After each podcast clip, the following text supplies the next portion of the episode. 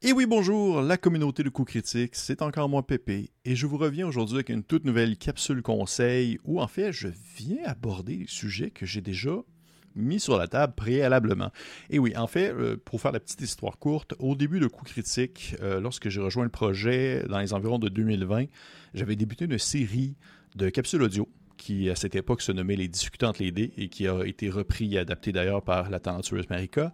Euh, dans, laquelle, dans lesquelles en fait je parlais de différents sujets qui venaient me chercher dans le milieu du jeu de rôle, des conseils, des avis, des impressions, des tops, bref, un peu de tout, mais c'était quand même très brouillon. Ça, ça allait quand même un peu dans tous les sens et euh, il y avait des choses là-dedans que j'étais comme oh, ça a du sens. Je pourrais comme refaire des capsules, cette fois-ci vidéo, mieux cadrées, mieux organisées, dans lesquelles je repartageais certains, euh, certains thèmes ou certains sujets que j'avais mis de l'avant. Et ainsi, je commence, je fais cette vidéo-ci qui reprend en fait une partie d'une capsule que j'avais fait où je parlais de certaines règles optionnelles que j'utilisais pour mes parties de DND 5e édition.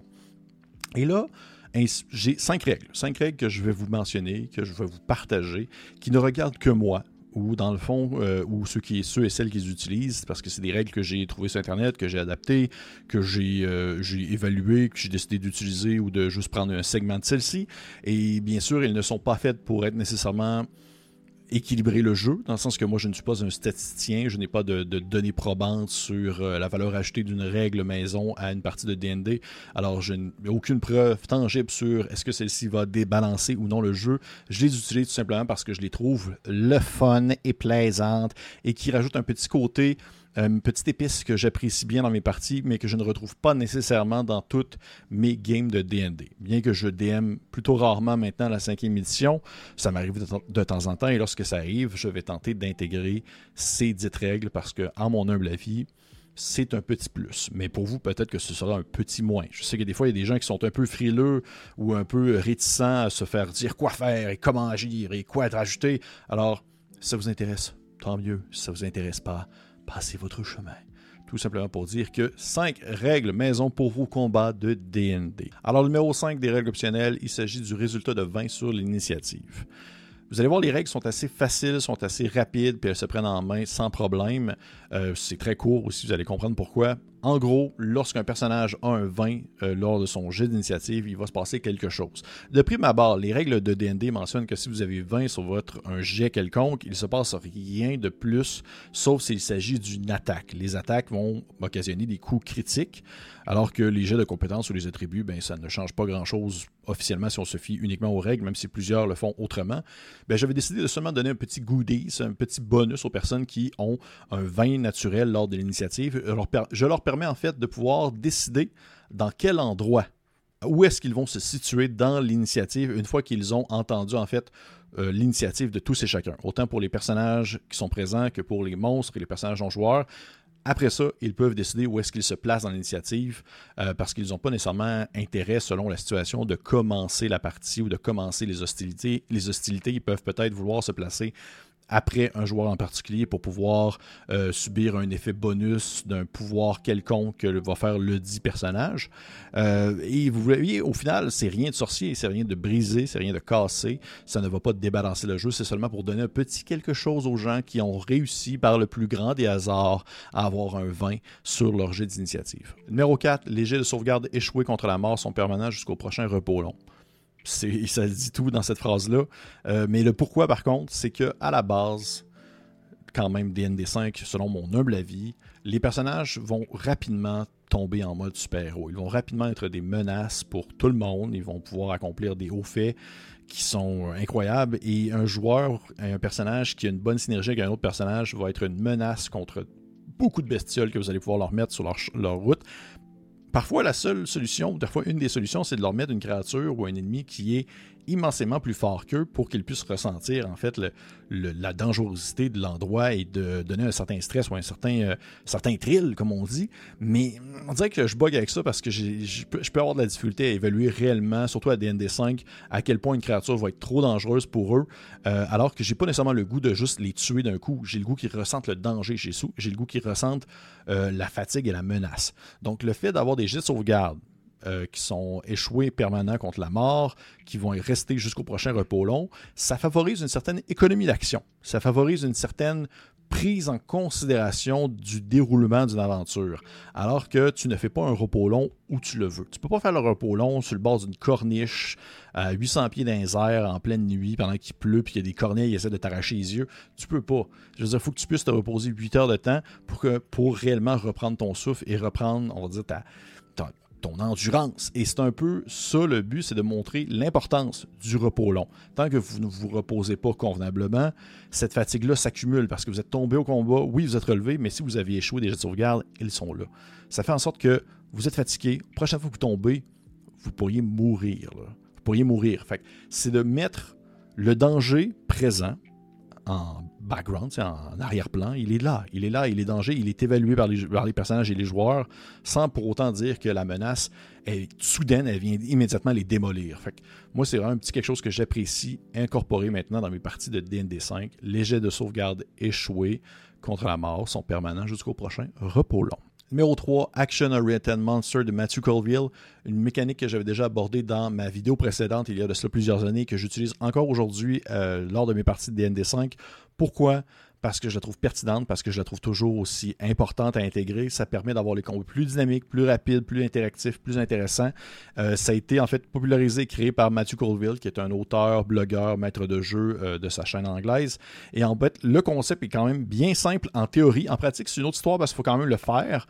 Mais en théorie, ça demeure simple. C'est tout simplement de se dire que il y a des créatures dans un regroupement de créatures. Par exemple, je vais vous le mentionner tout à l'heure, mais par exemple un chef orc un chef orc parmi plusieurs orcs qui attaquent les personnages, admettons, euh, qui vont avoir des capacités supplémentaires que les orcs normaux n'ont pas. Un peu comme à la manière des euh, créatures très très fortes à D&D. Ils vont avoir des Legendary Actions qui leur permettent d'agir en dehors de leur tour et qui ne sont pas ni des actions bonus, ni des actions euh, supplémentaires, ni des actions, une réaction. C'est vraiment une Legendary Action que seulement eux ont accès. C'est un peu ça, mais à moindre échelle. On va descendre ça un peu, on va donner ça, on va rendre ça moins dangereux, risqué, mais ça va permettre d'avoir le combat plus dynamique. Ça va permettre de rajouter des serviteurs sur le, sur le champ de bataille, de modifier le champ de bataille en question, de changer les ennemis de place, d'ajouter des nouvelles mécaniques pour en fait apporter une certaine diversité durant le combat. Alors que des fois, des combats DND5, c'est donne un coup, je reçois un coup, donne un coup, je reçois un coup, lance un sort, je reçois un coup, oh, oh, oh il y a quelque chose de cool, le narratif, je reçois un coup, je lance un coup, je donne un coup, bref ça permet d'épicer un peu le tout en euh, proposant des mécaniques qui vont s'appeler en fait des, actions de vilain, action rated monster ou des actions de vilain qui vont euh, s'enclencher selon certains moments du combat et euh, qui peuvent en fait vraiment changer de tout au tout, mais qui sont assez spécifiques et réservés à des, personnes, des personnages, des créatures un peu plus fortes que la moyenne de leurs semblables. Dans l'exemple justement de l'orque, le chef orque, admettons les joueurs, les personnages se font attaquer par un regroupement d'orques et parmi ceux-ci, il y a un seigneur de guerre, orque très vilain, très méchant. J'ai été chercher un exemple qui avait été fait sur Internet, il y a des, euh, des, groupes, des Reddit qui sont pleins de Action Rated Monster si vous souhaitez rendre le tout un peu plus euh, euh, épicer un peu le tout et avoir une certaine diversité lors de vos combats, eh bien, l'orc, le chieftain, comme ils disent en anglais, le, seigneur de guerre, le clan, le, chef de clan orc, a les actions normales d'un orc, son multi-attaque, sa Great Sword, euh, son espèce de, bonus action qui lui permet de pouvoir se déplacer à sa vitesse agressive, des choses comme ça, mais il a aussi ses villain actions qui peuvent s'utiliser une fois par tour, une fois par round, et qui vont en fait se déclencher à la fin d'un tour joueur. Il y a Charge, qui fait en sorte que all orcs can move the speed toward an enemy and perform a grapple or shove attack. Donc en français, tous les orcs peuvent se déplacer à leur vitesse jusqu'à un ennemi et performer, en fait, faire une action pour les attraper ou pour les faire tomber sur le sol. Il y a une autre action que le chief, euh, le, chief euh, le chef des orcs a, qui est For Honor. Toutes les orcs qui sont engagés en mêlée vont gagner un des 4 plus 2 temporary hit points, donc un, des 4 plus 2 de points de vie euh, supplémentaires, en fait euh, temporaires plutôt. Vous comprendrez ainsi que ces actions de vilain, Charge et For Honor, vont pouvoir être utilisées par le chef orc tant que ce dernier euh, est en vie. Et ça fait de lui une menace déjà à la base intéressante et dangereuse pour les joueurs, pour les personnages, parce que c'est un chef orc. Peut démolir la tête de quelqu'un juste avec ses poings, mais en plus, on lui rajoute maintenant une couche de stratégie supplémentaire, alors qu'il peut venir influencer le champ de bataille avec des actions qui vont s'enclencher à certains moments précis à la fin du tour d'un personnage, selon le bon désir du maître de jeu une fois par round complet. Euh, ça, vous comprenez que ça ne ça réinvente pas la roue dans le sens que ça fait penser à beaucoup de mécaniques euh, qu'on peut voir dans de nombreuses séries de jeux vidéo dans lesquels les combats contre les boss vont se dérouler en différentes phases et qui vont avoir des effets supplémentaires ou des effets différents qui vont s'enclencher selon le moment du combat, selon l'endroit où on est rendu dans le combat final. Euh, mais la différence ici, c'est que euh, ce n'est pas un boss, c'est seulement un individu d'une espèce précise, d'un type de créature qui va être un peu plus difficile et un peu plus stratégique que euh, ses congénères. Et il faut comme bien le gérer parce que euh, je, le vois souvent passer euh, dans, les conseils que je, peux lire sur Internet, c'est attendez-vous à mettre seulement un monstre parmi un lot. Mettons que vous avez quelques regroupements, un monstre de 4-5 créatures qui viennent attaquer les joueurs. Un dans la gang qui a, une action, qui a des action rated monsters parce que s'il y a des actions de vilains et que tout le monde en fait en a, toutes les créatures, tous ses congénères en ont aussi, vos joueurs ne survivront pas. C'est aussi simple que ça. C'est une mécanique qui doit s'utiliser avec parcimonie euh, sur une seule bestiole dans un lot, parce que sinon ça vient vraiment réellement débalancer, même moi selon moi, le, combat, alors qu'il va tout le temps avoir des actions qui vont se dérouler à chaque fin de, chaque d'un joueur, euh, ils ne pourront pas survivre. Mais sur une créature, à un certain moment donné, c'est très intéressant. Ça, ça donne vraiment une, belle saveur à un combat. Et je vous conseille d'aller voir sur Internet, il y en a une panoplie, il y en a plein, plein, plein. Je vais mettre un lien en dessous de la vidéo si vous voulez aller voir sur Reddit. Il y en a une quantité phénoménale. Numéro 2, l'option de la potion. Vous allez voir, c'est bien simple et bien facile comme règle. À Donjon Dragon, à la cinquième édition, à la base, les règles de base, ça indique qu'il faut une action complète pour boire une potion ou pour la donner à une autre personne. Ainsi, une action complète durant un combat, vous ne pouvez pas attaquer, vous allez devoir boire votre potion pour gagner 2 des 4 plus 2. Donc un maximum de 8 plus 2, 10. Euh, beaucoup de gens, beaucoup de gens en ligne mentionnent qu'ils utilisent plutôt des bonus actions pour boire une potion. Qu'ils trouvent que c'est, ça rend le, on le combat un peu plus le fun de se dire que tu prends seulement ton action bonus puis après tu peux attaquer, euh, mais que ça t'a quand même peut-être coupé quelque chose d'autre puisque tu prends tout de même ton action bonus pour boire. Dans mon cas, j'aime donner l'option joueur. J'aime donner le choix, j'aime donner la prise de risque, voir euh, qu'est-ce qu'ils décident de faire, ou jusqu'où ils sont prêts à aller pour avoir le bonus approprié. Ainsi, Ma manière de faire. Bonus action, oui, vous pouvez boire votre poisson avec une bonus action, mais vous roulez les dés. Donc 2 d 4 plus 2, maximum de 10, minimum de 4. Ou vous pouvez prendre votre action complète et vous avez le maximum proposé par la potion, donc 10. Donc là, c'est à vous de jauger en tant que personnage, qu'est-ce que vous souhaitez faire? Est-ce que vous voulez réellement prendre votre action complète pour boire une potion, mais immédiatement gagner 10 points de vie et peut-être survivre un tour de plus, ou vous prenez le risque d'attaquer tout de même et de boire votre potion et de peut-être avoir un résultat beaucoup plus décevant en termes de points de vie à, attitrer par la potion? C'est à vous de le voir. Je donne l'option. Et encore une fois, je suis sûr que plein de personnes vont dire que ça peut débalancer le jeu d'un côté comme de l'autre. Hein, c'est pas grave, je le fais pour le plaisir. Moi, j'aime ça. Et finalement, le numéro 1, les dés d'événement, une mécanique que j'avais déjà préalablement expliquée dans ma première capsule sur le sujet, que j'utilise encore aujourd'hui, que j'ai utilisé à quelques reprises dans Obélien, et qui en fait sont des compteurs qui vont descendre à mesure que le combat va avancer et qui vont venir influencer le champ de bataille de manière positive ou négative selon le point de vue, selon le moment, selon le, on va dire, l'endroit où se déroule aussi le combat, et qui peut être peut-être une opportunité pour les personnages. Le but, encore une fois, c'est de rendre le tout plus dynamique, de rendre le tout un peu plus changeant, d'empêcher euh, le combat d'être qu'une suite de coups qui se font euh, un à la suite de l'autre. Je vais vous donner un exemple concret avec la caverne de glace, qui est un combat que j'ai eu dans une partie il y a de cela bien longtemps. Les personnages se battaient contre des créatures. Il me semble que c'était des elfes, mais je, ne suis, je suis vraiment plus sûr de ça. Et il y avait des compteurs qui étaient représentés par des D8 et des D6. Certains compteurs étaient à 6, 5 ou d'autres étaient à 3, même 2. Et à chaque début de round, tous les compteurs descendaient de 1. Et lorsqu'un compteur atteignait 0, il y avait en fait un pic de glace qui tombait du plafond et qui venait s'écraser sur le sol. Et c'était causé par le fait que le combat faisait des vibrations, venait se cogner dans le mur, ça créait en fait des percussions qui fragilisaient la caverne de glace et qui occasionnaient de temps en temps des tombées de pics comme ça. Et les joueurs en fait peuvent utiliser une bonus action pour faire un jet de compétences appropriées pour euh, définir c'est quoi l'événement qui va arriver. Les joueurs ne le savaient pas ils, ont, ils l'ont fait. Ils ont utilisé le, bonus action, la bonus action pour faire un effet de. Je pense que c'était investigation ou même nature, je permettais les deux.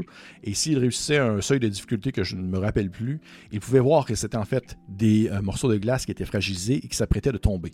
Et ainsi, ils pouvaient tenter de tourner les ennemis ou de les déplacer en sens ou dans des directions où est-ce qu'ils vont éventuellement se trouver sous l'endroit où va chuter un de ces blocs de glace-là.